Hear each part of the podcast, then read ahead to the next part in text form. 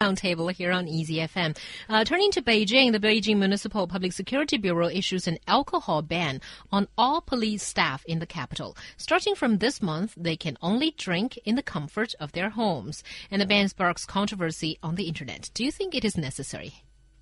No, I think it's amazingly unnecessary. I would say. I mean, look. I mean, if it, if it's a question of image, uh, it's a if it's a question of public perception. Mm uh, you do not need to ban them altogether from drinking in public. You just say that you no drinking in uniform, mm-hmm. uh, because if we said that no drinking in public, well, as as a bystander, as a regular person, I have no idea if that guy's a cop or not, mm. but he does. And if and if someone you know from his department sees him drinking, well, he gets in trouble. It makes no sense to me. I think no drinking when this police officer is in a police uniform, obviously, and also during working hours. Yeah, and I think what spurred this um, regulation was that last October, a policeman in Guangxi shot and killed a pregnant woman in a small restaurant when he was drunk. And last July, a police officer in Henan grabbed a baby from her father's arms and threw her on the ground. And he was off duty and drunk too. And then I think it's just um, these incidents just sort of uh, make us feel that uh, the police officers are often kind of drunk, drunk and, and doing bad things at the same time. So um, I think this regulation hopes to like you know change that tarnished image and well, what I think should be done is probably more strict regula- um, management of policemen when they are, you know, obviously shouldn't be carrying arms when they're not they're not on not duty. On duty right. And um, what else, John?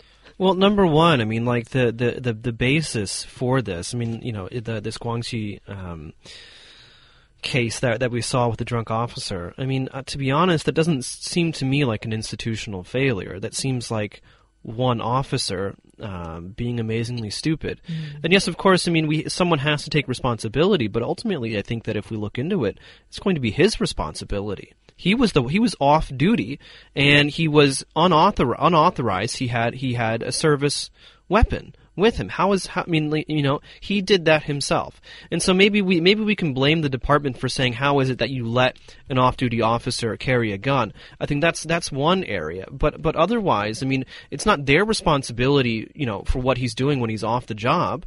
Uh, and, and, so if he decides to kill someone, well, that's that's on him. That's not on the police department, I would say. And and also, I mean, like if we look at the actual ban, it's not really a ban.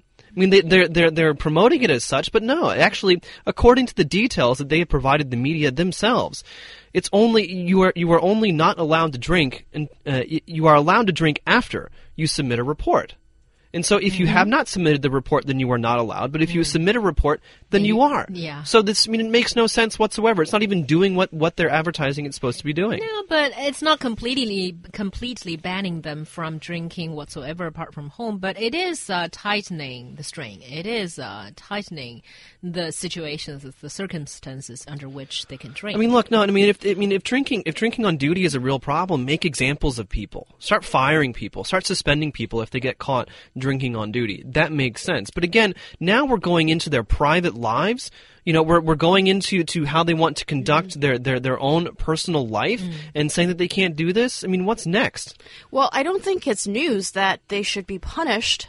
There should be punitive measures when um, a police officer drinks on duty. But I think in the past, there's obviously been no consequences when they do such a terrible thing. Mm. So what's most important is, like John's saying, you know, we need to punish these people and, you know, make it act as sort of a deterrative, um, you know, effect, and that is most important. That's right. And it's Roundtable with Joe Yang Zhang and myself, Xiaohua, here on Easy FM.